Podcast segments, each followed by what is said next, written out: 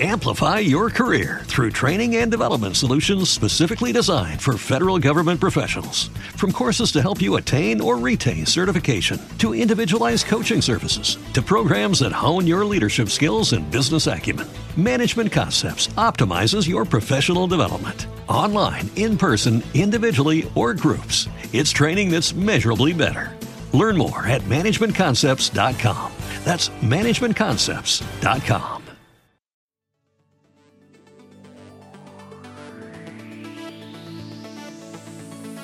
Uno, uno, de los temas que estamos haciendo en, en, Microsoft y que es prioritario para nosotros es desarrollar eh, plataformas de entrenamiento que sean modernas, que sean ágiles.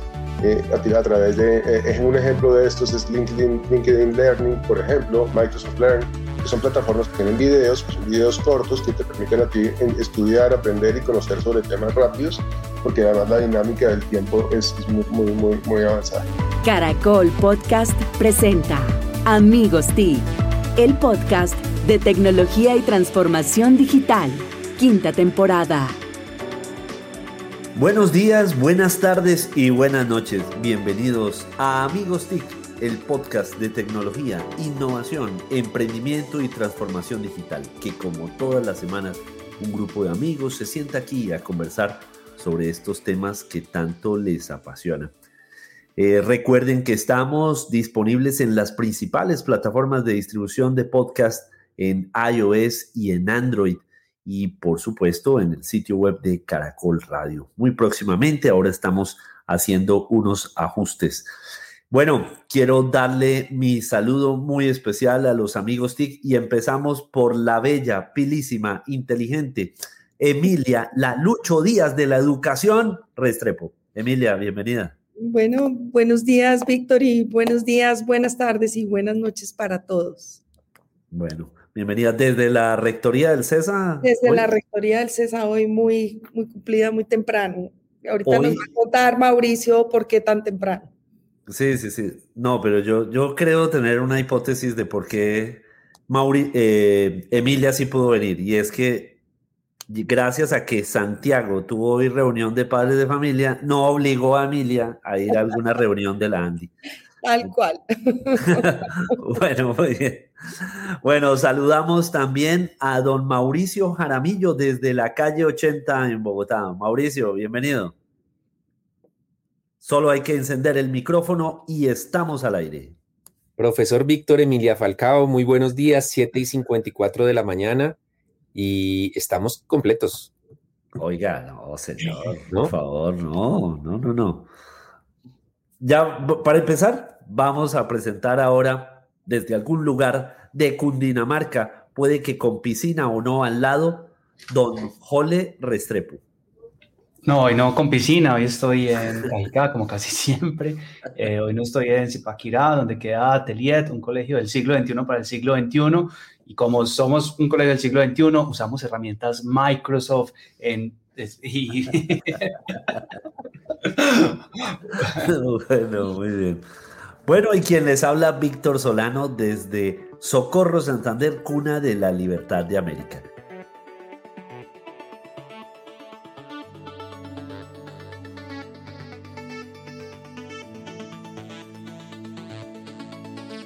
Y bueno, les cuento que hoy tenemos un invitado muy especial. Eh, es una persona que lleva 25 años y 9 meses trabajando en Microsoft. Ese es de una vez la sección Ojo al Dato. Va esa. 25 años y 9 meses en Microsoft trabajando nuestro invitado especial, que es el director de pequeñas y medianas empresas, de ese segmento dentro de Microsoft para América Latina. Me corregirá ahora nuestro invitado Andrés García, administrador de empresas del CESA. Entonces, hola, hola a todos. orgulloso, Hoy somos ahí aplaude. orgulloso, orgulloso exalumno del CESA. Así que sí, muchas gracias por la invitación.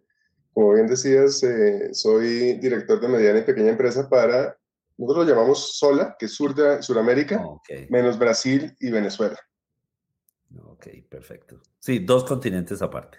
Bueno, se acaba ahí el comentario editorial. Eh, pero Andrés, nuevamente bienvenido, muchísimas gracias por acompañarnos en este episodio de Amigos TIC. Y quiero que empecemos hablando, Andrés, sobre un estudio, unas cifras que ustedes compartieron hace muy pocos días con la prensa, con la industria, acerca del segmento de pymes y de cómo está utilizando eh, las tecnologías, cómo está incursionando en eso que nosotros tanto propendemos como es la transformación digital. Sí, muchas gracias por la, por la, por la invitación y efectivamente este es el tercer año consecutivo en que estamos haciendo este estudio y básicamente porque es que las pymes son el motor de la economía colombiana. Las pymes son las generadoras de empleo, las pymes son las generadoras de innovación, las pymes son las generadoras de, de, de, desarrollo eh, y tienen un impacto grandísimo en el Producto Interno Bruto del país.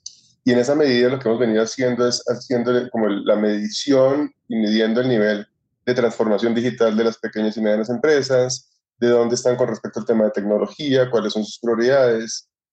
Y lo que buscamos con el estudio es medir el, el, el, la forma en cómo han venido evolucionando.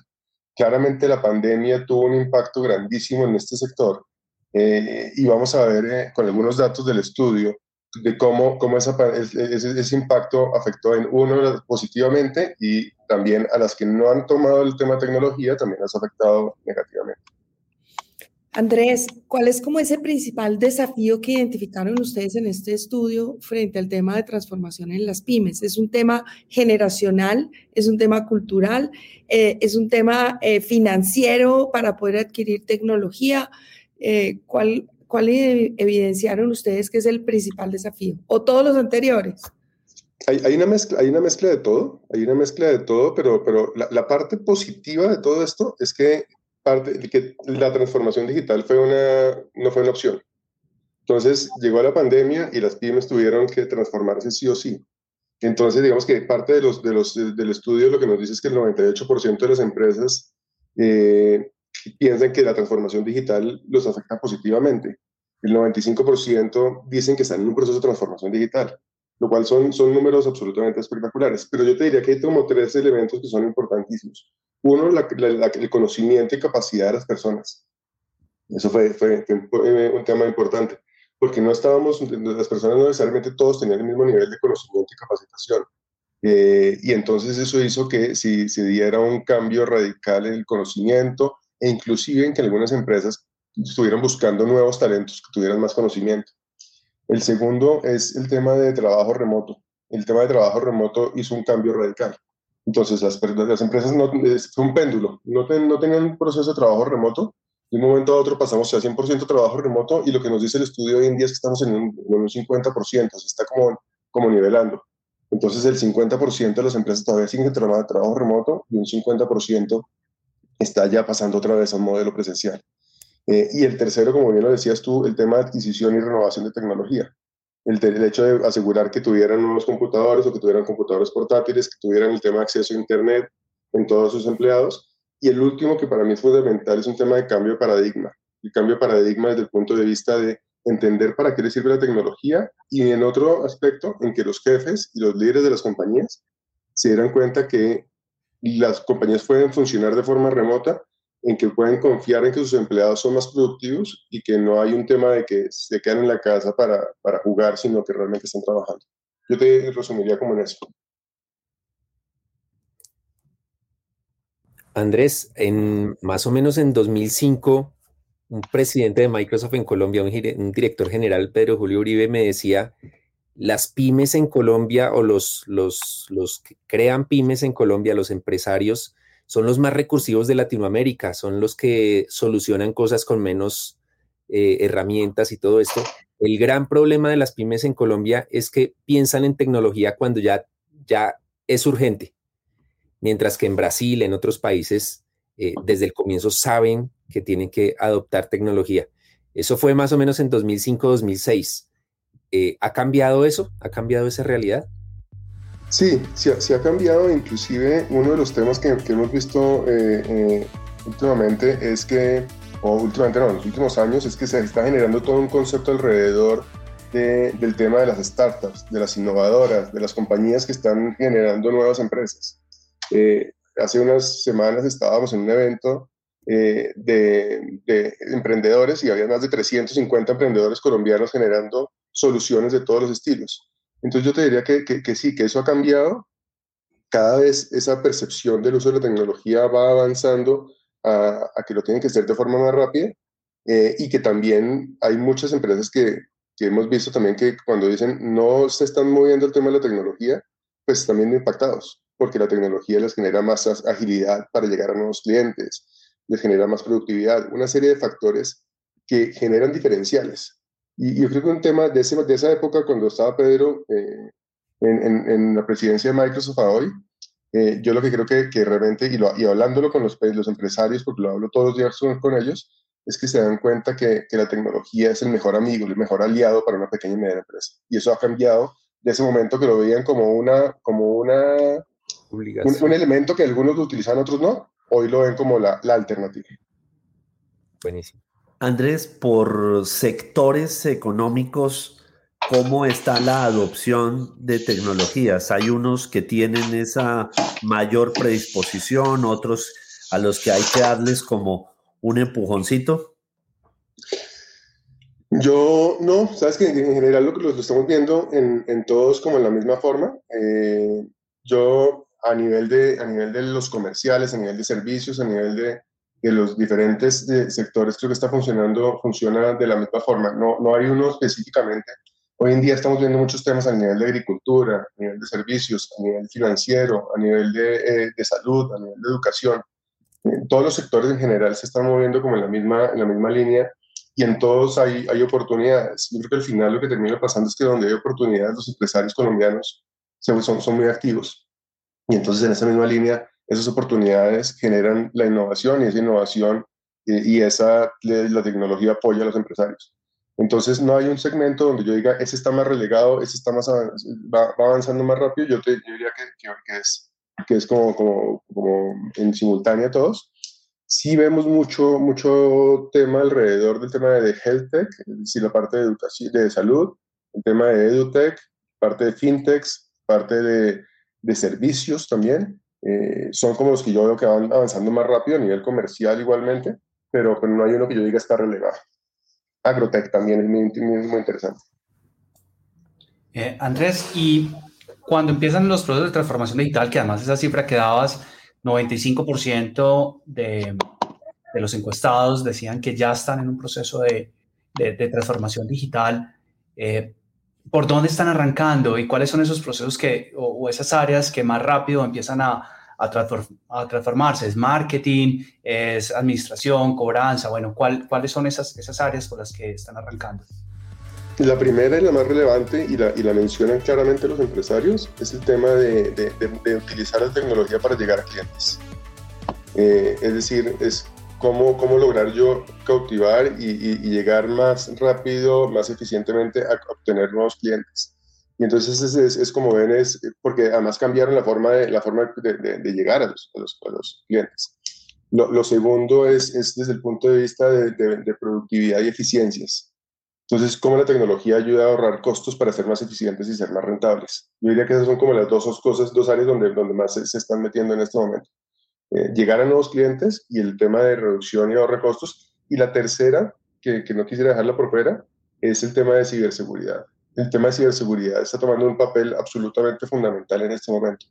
Porque lo que nos todo, al principio la gente pensaba, no, es que el tema de ciberseguridad solo van a atacar, eh, los ataques solo van a ser a las grandes empresas. O sea, a cualquiera de nosotros existen ataques y a las pequeñas y medianas empresas existen ataques. Entonces, eh, eh, inclusive un dato que era muy interesante es que el 46% de, las pequeñas empresas están priorizando el tema de ciberseguridad.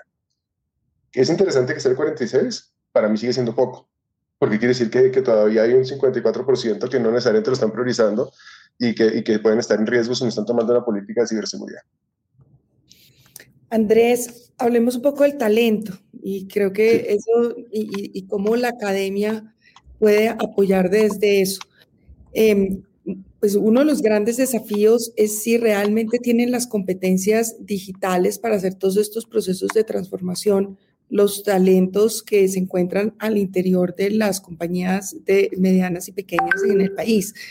Eh, ¿Cómo ves esto ¿Cómo puede la, academia está realmente apoyando y, estamos siendo pertinentes, entregando eh, el talento con las competencias requeridas para estos procesos de transformación en las pequeñas y medianas empresas en Colombia? Yo diría que sí, Emilia, pero, pero es un factor de dos, dos vías. Es uno, cómo la academia ayuda a apoyar en el, en el conocimiento pero dos, cómo cada uno de nosotros y los individuos tienen que tener la conciencia de que ellos, que depende de ellos también hacer esas, aprovechar todas las oportunidades. Entonces sí, eh, inclusive las, en, el estudio también se, se, ve un tema claro y es que las pequeñas y medianas empresas están cambiando, uno, están utilizando la tecnología para reclutar nuevas personas, dos, están haciendo un tema de capacitación para sus trabajadores hoy en día para que tengan ese conocimiento y tres, están buscando personas que tengan el conocimiento de una vez. Entonces, si la academia de, de, entrada ya está dando ese, ese, apoyo, es espectacular. Eh, y segundo, cómo apoyamos a las empresas en este momento para que puedan tener acceso a capacitar a sus empleados hoy en día, para que sea un proceso también de dos vías, es que los nuevos talentos que están llegando tengan ese conocimiento y que las personas que hoy en día ya están a nivel laboral también tengan la, la conciencia de la necesidad que tienen que tener para poder capacitar. Y ahí uno, de los temas que estamos haciendo en, Microsoft y que es prioritario para nosotros es desarrollar eh, plataformas de entrenamiento que sean modernas, que sean ágiles, eh, a, través de, eh, un ejemplo de estos es LinkedIn, LinkedIn Learning, por ejemplo, Microsoft Learn, que son plataformas que tienen videos, que son videos cortos que te permiten a ti estudiar, aprender y conocer sobre temas rápidos, porque además la dinámica del tiempo es, es muy, muy, muy, muy avanzada. Entonces, temas como lo que estamos ahorita desde el punto de vista de ciberseguridad que les mencionaba, todo el tema de OpenAI que, que estamos hablando, todo ese tipo de cosas creo que son fundamentales que, desde, el punto de vista de la academia las personas lo estén entendiendo desde el principio. Y la otra es que hay un concepto que se llama low code, y es que ya no necesariamente yo tengo que ser una persona ingeniero de sistemas con un alto conocimiento en desarrollo para poder desarrollar algo. Con el low code yo puedo tener, yo puedo ser un administrador de empresas y también utilizar mi conocimiento de mi negocio para hacer algunos desarrollos a la medida de lo que necesita mi empresa. Entonces, ese es otro de los factores que para mí la academia podría seguir apoyando para que las personas tengan ese conocimiento y ese, ese, ese pensamiento de cómo pueden apoyar su negocio sin necesidad de tener necesariamente un desarrollo, desarrollador súper avanzado, que se necesitan definitivamente sí, pero es el, es el balance que tenemos que tener. Claro. Bueno, mientras... Ah, adelante, Mauricio. No, preguntita corta. Andrés, este año eh, la sensación mediática y la sensación de entre los usuarios es que la inteligencia artificial ahora sí entró con todas nuestras vidas. ChatGPT es el que está de moda, pero Bing y Microsoft se han movido muy rápido. De hecho, Bing está creciendo en búsquedas porque, porque adoptó rápidamente eh, esto de los chats conversacionales, los chatbots. Em, me pregunto, las pymes, cómo están empezando a aprovechar la inteligencia artificial, qué soluciones de Microsoft están aprovechando o qué está planeando Microsoft para llegar con soluciones de inteligencia artificial a las pymes, más, más allá de lo que ya usamos los usuarios eh, como los chatbots conversacionales. La pregunta cortica de Mauricio. ¿Perdón? La pregunta cortica de Mauricio. Están matoneando, tranquilo. Emilia, estás en mute. cuando Emilia me quería matonear, cierra el micrófono porque ya sí es muy decente. No, no, exacto. No, le decía que menos mal no fue sino una, cortica y una. Cortica y una. corticas y tres. Adelante. Eh, hay, hay, el tema de inteligencia artificial es una prioridad absoluta en Microsoft. Ustedes lo están viendo como, como estamos 100% a nivel, a nivel de, de innovación, 100% enfocados.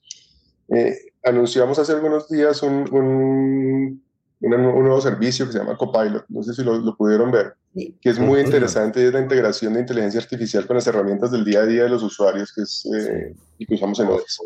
Entonces, entonces em, claramente el tema de ChatGPT eh, y, y, Bing, que en este momento es 100% integrado con inteligencia artificial, que funciona además absolutamente espectacular, eh, viene como un, un, avance. El otro ejemplo es este que les mencionaba de Copilot, y vienen otra serie de, de, elementos que van, van, más para allá. Eh, lo, que todo, lo que al final lo que termina pasando es cómo las pequeñas y medianas empresas empiezan a aprovechar este tipo de tecnologías. Estudian, entienden, investigan y las, y las utilizan en su, y las, y las embeben en su negocio. Ahí es donde se va a generar la, el gran, gran diferencial. Y las primeras empresas que realmente no... Hola, ¿me ven ahí? Así ya. Eh, las, las pequeñas y medianas empresas que efectivamente como todo lo que ha pasado en la historia de la tecnología, sean los primeros que aprovechen estos, esta innovación y lo meten en su negocio, son los que van a ir de primero en la línea y van a ir avanzando mucho más rápido. Pues Copilot es un ejemplo de esos, el tema de, de, Bing que es otro, es otro ejemplo, pero además lo que pasa es que con, con, con, con Bing son, son buscadores públicos. Lo que hoy en día estamos trabajando es más cómo las empresas utilizan este tipo de inteligencia artificial en sus organizaciones pero para además que su conocimiento, sus capacidades y lo que ellos están desarrollando estén de forma interna y segura para sus organizaciones, no necesariamente en un, ambiente abierto que cualquier persona pueda ver información que sea confidencial de la organización. Entonces, esa es la, esa es la línea donde estamos, estamos trabajando y ahorita lo que viene es mucha capacitación, mucha, mucho nivel de información para que las pequeñas y medianas empresas puedan adoptar la tecnología. Muy bien. Bueno, eh, ¿y qué estará pensando en voz alta Don Jole Restrepo? Amplify your career through training and development solutions specifically designed for federal government professionals.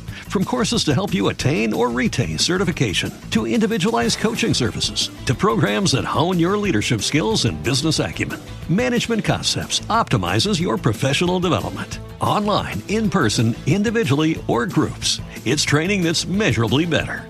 Learn more at managementconcepts.com. That's managementconcepts.com. Introducing Wondersuite from Bluehost.com, the tool that makes WordPress wonderful for everyone. Website creation is hard, but now with Bluehost, you can answer a few simple questions about your business and goals, and the Wondersuite tools will automatically lay out your WordPress website or store in minutes. Seriously. From there, you can customize your design, pick your brand colors, and add blocks. No custom theme or coding required.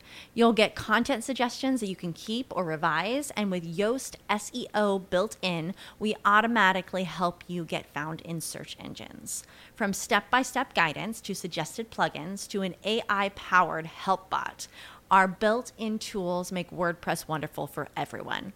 Maybe that's why Bluehost has been recommended by WordPress.org since 2005. Whether you're a beginner or a pro, you can join over 2 million Bluehost users. Go to bluehost.com slash wondersuite. That's bluehost.com slash wondersuite. Eh, bueno, eh, aquí con todos los controles y, y tratando de mis, mis ideas en En, orden también, eh, bueno, voy a seguir con el tema de, la inteligencia artificial, chat, GPT y, otros más. Y Designer, por ejemplo, que acaba de sacar Microsoft, que es muy, muy poderoso. Eh, y, es, y es una pregunta frecuente, digamos, que me, han hecho reflexionar mis amigos, familiares y demás, que me preguntan, bueno, ¿y el mundo de la educación qué? Y seguramente Emilia también ha hecho varias reflexiones ¿Qué es lo que entonces ahora debemos enseñarle a nuestros niños y jóvenes, eh, dado que parece que la inteligencia artificial es tan inteligente? Entonces, eh, lo, primero, y, y, eso lo decía alguien, eh, o se lo leía esta semana, y es, más que preocuparnos por la inteligencia artificial, pues empecémonos a preocupar por nuestra propia inteligencia, y eso, y eso, eso es lo, lo primero. Y lo segundo es eh, definitivamente es un llamado a la transformación, a la aceleración de la transformación de, de, la educación. ¿Hacia dónde? hacia lo mismo que estamos diciendo desde hace un buen tiempo. Volquemos la educación, sobre todo a estas competencias del siglo XXI, al tema de colaboración, pensamiento crítico, eh, creatividad. Eh, pareciera que, que, estas herramientas pueden hacer poemas, canciones, eh, gráficos, pero realmente están un poco repitiendo. La capacidad creativa humana, un poco no, están repitiendo. La capacidad creativa humana sigue siendo muy, muy, muy vigente y sobre todo algo fundamental que tenemos que implementar es el pensamiento computacional. Si tenés una muy buena estructura eh, de pensamiento para poder darle unas muy buenas instrucciones a la inteligencia artificial, pues los resultados van a ser aún mejores y empezamos a diferenciarnos de, de los otros, o puede ser competidores si estamos en una empresa, o bueno, en general nos, nos, empezamos a aprovechar de una mejor forma esta inteligencia artificial. Y por supuesto, tenemos que empezarla a incorporar. Eh, fue muy famoso en estos días de conversación sobre, sobre estas herramientas, un cartel de, un, de una huelga que hubo en, en 1988, Víctor la debe eh, recordar bien, de profesores. Eh, contra las calculadoras, que era la tecnología de este momento. Y es un poco lo que estamos viviendo en algunos ambientes en este momento, profesores contra la inteligencia artificial. Y no, lo que tenemos que hacer es, como siempre, abrazar la tecnología, celebrar lo que está pasando y eh, mejorar nuestros procesos y co-crear con esta, con esta tecnología. Entonces, es definitivamente un llamado urgente a la aceleración de la transformación del sistema educativo y de las formas como aprendemos. Bueno, aquí me, imposible quedarme callada. Tengo que opinar. y es, comparto toda esta visión, Jole, y, y, quisiera como añadir un par de cosas. Lo primero es, em, nosotros no podemos desde la academia tapar el sol con las manos y pretender hacer una prohibición frente a este tipo de herramientas pues no solamente, y lo digo contundentemente, es torpe, sino que además es imposible. Entonces, lo que tenemos que entrar es eh, en un proceso de sensibilización, de conocimiento, de perderle el miedo a estas herramientas. Nosotros en el CESA hemos venido trabajando con todos nuestros profesores en esa línea, eh, en cómo esto se vuelve una oportunidad, una herramienta, eh, cómo podemos usar pues todas estas herramientas de, inteligencia artificial que para muchos es nuevos, pero la verdad, conozco un profesor en Harvard que lleva más de 50 años trabajando en inteligencia artificial y en deep learning, en donde en realidad lo que está sucediendo y lo que ha venido sucediendo en los últimos meses es que se democratizó la inteligencia artificial porque hoy tenemos las capacidades de procesamiento de datos precisamente para hacerlo así. Entonces, hoy la docencia tiene que tener el mismo papel, la misma importancia que ha tenido siempre, pero quizás con un abordaje diferente hacia sus estudiantes. Y ahí es en donde tenemos que entender cómo podemos hacer ese, ese cambio, ese shift, eh, que realmente incorpore estas nuevas tecnologías y siga asegurando esa calidad en la educación. Y el segundo comentario muy rápido es que si el ser humano compite con las máquinas, probablemente vamos a perder. Pero si las máquinas compiten con nosotros, también van a perder. Y van a perder precisamente en esas competencias, Jole, de los que tú hablabas, en creatividad, en pensamiento crítico. En todo esto hay algo que las máquinas aún no pueden hacer y es percibir las emociones del ser humano, ese contacto, ese ver cómo una persona se siente incómoda frente a un, a un comportamiento o a, una circunstancia en particular, eso es algo que aún las máquinas no pueden reemplazarnos. Entonces, eh, bueno, hay complemento ese pensando en voz alta. Un pensar en voz alta dos voces, eso, eso es una innovación en amigos. Esto se llama pensando en voz larga. no, y subrayo la importancia docente, eh, Emilia. Yo, creo que los que somos docentes tenemos un rol fundamental eh, en, todo, como siempre lo hemos tenido y, sobre, y por supuesto en este momento. Pero vale, gracias por complementarme, querida Emilia. Los, restrepo, los restrepo luciéndose. muy bien. Eh, Andrés, sigamos de pronto con este mismo hilo conductor de la inteligencia artificial y, y un poco démosle profundidad a esa pregunta que le hacía Mauricio hace un rato alrededor de las pymes aprovechando herramientas como la inteligencia artificial. Eh, pensemos también un poco en, el trabajo que de pronto hacen ustedes para, yo no sé si la palabra sea evangelizar, pero, pero sí cómo acompañar a las organizaciones de pequeñas y medianas empresas en que de pronto aparecen esos temores. No, es que eso va a terminar quitando puestos de trabajo, y de pronto, o de pronto eso es lo que termina entusiasmando a gerentes y tampoco es así. Sí, definitivamente no. Lo que, lo que estamos en un, mercado globalizado y ese es el mensaje que le damos nosotros a las, a las pymes. Y es que o lo hacemos nosotros o va a llegar alguien más en cualquier otro país del mundo que lo va a hacer por nosotros y nos va a reemplazar. Eh, entonces, ese es un mensaje de, sentido de urgencia que les, podemos, que les pasamos a las pymes. Participamos en múltiples eventos eh, a través de, agremiaciones que existen en el país para poder decirles, venga, esto, está, esto es una realidad, en lugar de, luchar, como bien decía Emilia, eh, y, de, tratar de, ir en contra de, es abracemos esta, esta, esta, innovación tecnológica y vamos hacia adelante para aprovecharla. Eh, y es lo que estamos haciendo hoy en día, es dando capacitaciones, enseñándoles qué es lo que está viniendo desde el punto de vista, encontrando muchos casos de uso. Y es mostrarles, mire, este es un ejemplo de lo que se puede estar haciendo, como lo hablábamos ahorita, por ejemplo, para llegar a nuevos clientes, por ejemplo, para ser más eficiente y más rápido, por ejemplo, cómo, cómo la inteligencia artificial le va a permitir ser más, tomar decisiones más rápidamente en su, organización, porque al final todo lo que estamos hablando aquí es un tema de tiempo. Y el, el, el, time to market que tienen las pequeñas y medianas empresas es absolutamente crítico. Entonces, eso es lo que estamos haciendo hoy en día, es uno, llevando la información lo más rápido posible, dos, generando muchas actividades de capacitación para las pequeñas y medianas empresas para que entiendan de qué se trata eh, y también empezando a, promover esos casos de uso y con algunas organizaciones.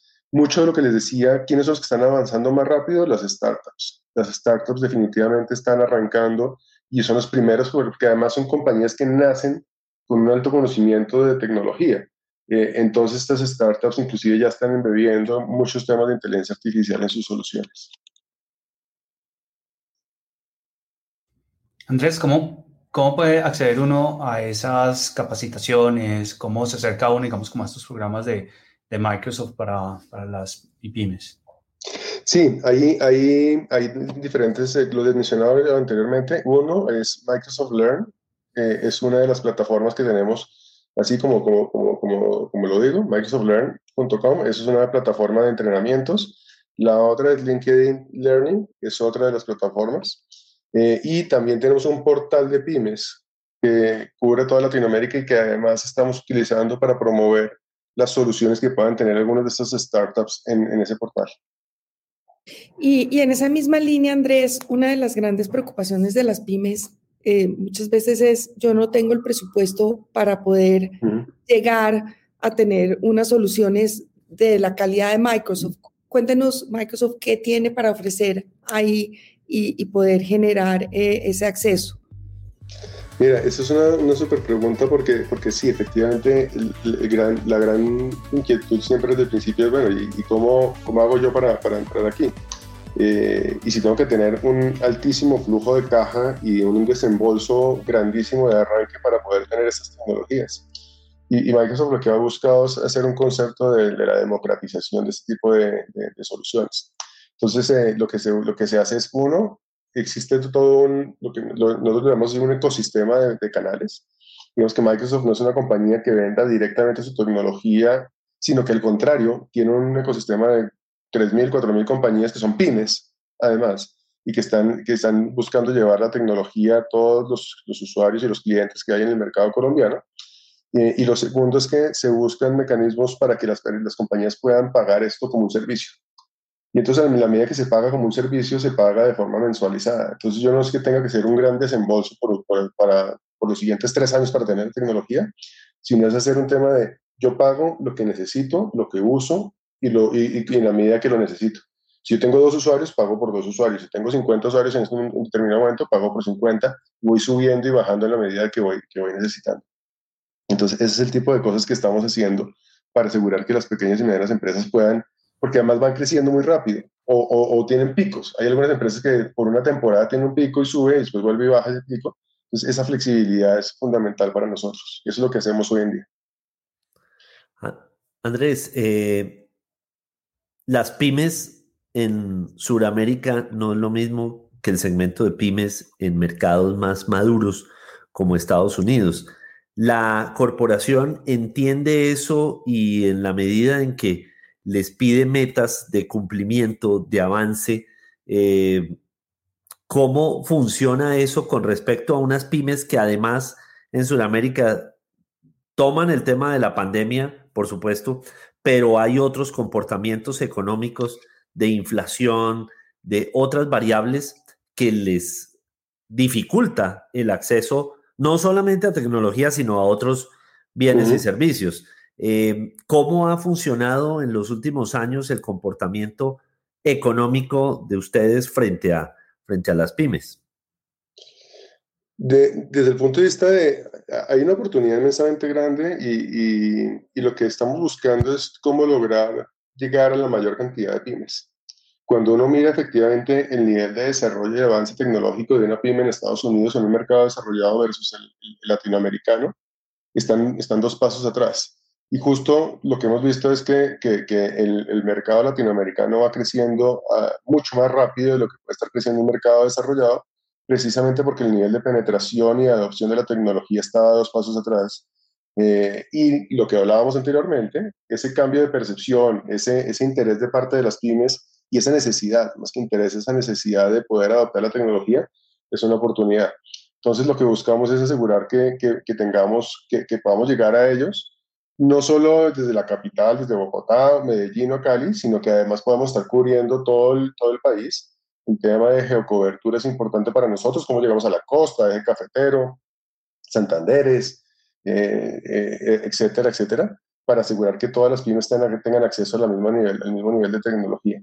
Entonces, sí, efectivamente, nuestras pymes hoy en día están un poco más atrás, más relegadas, van avanzando mucho más rápido, estamos logrando llegar a más pymes y apoyándolas más eh, para que puedan seguir en este negocio, en este mercado competitivo que tenemos hoy en día. Bueno, muy bien. Eh, jóvenes, ¿más pues, preguntas para nuestro invitado? Sí, una, una, ah, bueno, primero Emilia, por supuesto. No, dale tú primero. Yo tengo la pregunta, como no estamos completos, aunque ustedes digan que sí, hay que hacer, las de Santiago. Comunidad de Santiago. Casualmente sí iba a hacer, iba a hacer lo mismo. Habla tú. Un amable oyente nos manda una pregunta. Hay que, hay que honrar. Dale, dale vos, Emilia. Santiago, dale, por favor. No, vos, vos. Ay, dale, cuelga tú. Cuelga tú, cuelga tú. No, eh, honrando a, a, a, nuestro amigo Santiago eh, Pinzón, que no está aquí y siempre hace una pregunta que a mí me encanta, es qué libros, qué podcast recomiendas para las pymes que se lean, que escuchen para poder seguir avanzando en todo su proceso de transformación digital. Pues mira, yo nosotros eh, a nivel de Microsoft estamos desarrollando todo un concepto de podcast a nivel de Latinoamérica que son súper interesantes porque además están enfocados en la necesidad de, de, la, de la, región, eh, de las pequeñas empresas y, a nivel de la tecnología aplicada a Latinoamérica. Yo te diría que, que ese es el primero que, que diría que, que es fundamental. Lo segundo es todo lo que esté asociado al tema de innovación y emprendimiento las pequeñas y medianas empresas son, son todos emprendimientos, todos tenemos que tener una mentalidad de emprendedores eh, y, y, todo, todo podcast que esté asociado al tema de emprendimiento, creatividad y de pensar fuera de la caja es lo que hace la diferencia. Entonces eso es lo que, lo, que, lo que creería yo que, que, tenemos que estar enfocándonos. Siempre pensar en emprendimiento, pensar en, en, pensamiento, en, en crear cosas diferentes a mí cuando me preguntan eh, que por, qué, por, qué, estoy en esta posición en la que estoy después de 25 años en Microsoft, es porque en esta, en esta posición es donde tenemos que estar pensando siempre algo diferente y tenemos que tener siempre pensamiento de emprendedores y de, y de crear cosas nuevas.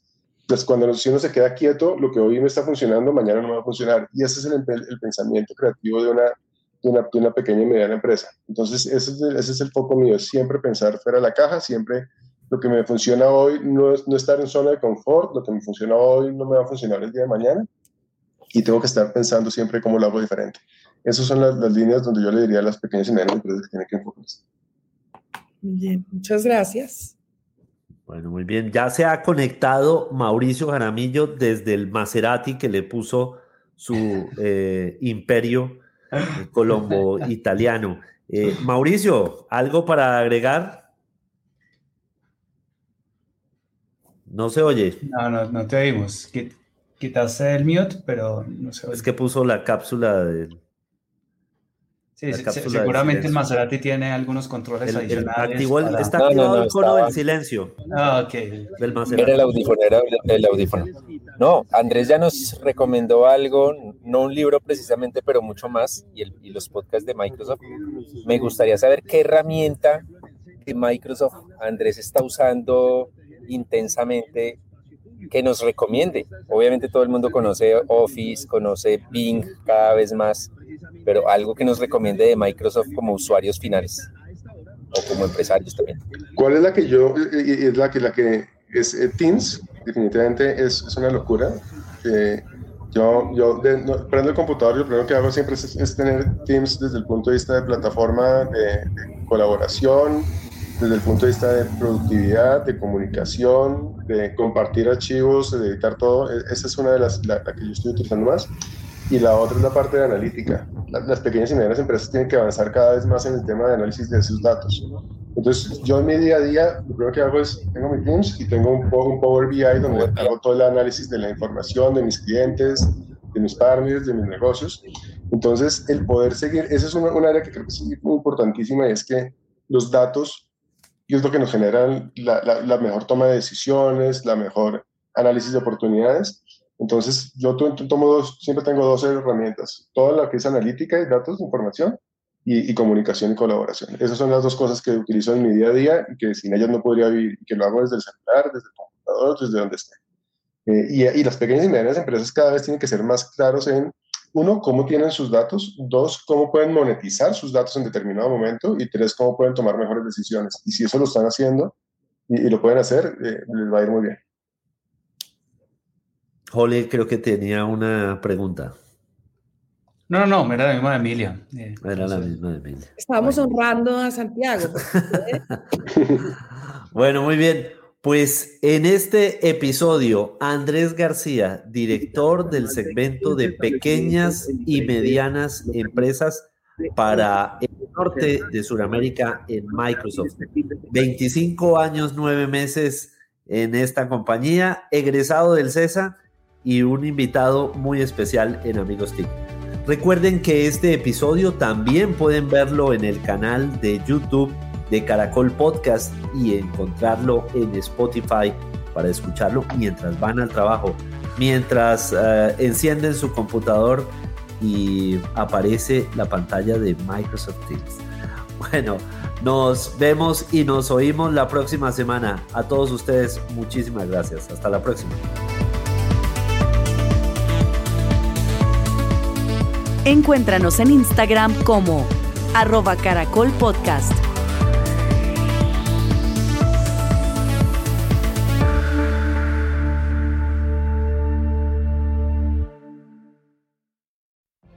What if you could have a career where the opportunities are as vast as our nation, where it's not about mission statements, but a shared mission? At U.S. Customs and Border Protection, we go beyond to protect more than borders from ship to shore, air to ground. Cities to local communities, CBP agents and officers are keeping people safe. Join U.S. Customs and Border Protection and go beyond for something far greater than yourself. Learn more at cbp.gov/careers. Every day, we rise, challenging ourselves to work for what we believe in. At U.S. Border Patrol, protecting our borders is more than a job, it's a calling. Agents answer the call, working together to keep our country and communities safe. If you're ready for a new mission, join U.S. Border Patrol and go beyond. Learn more at cbp.gov/careers.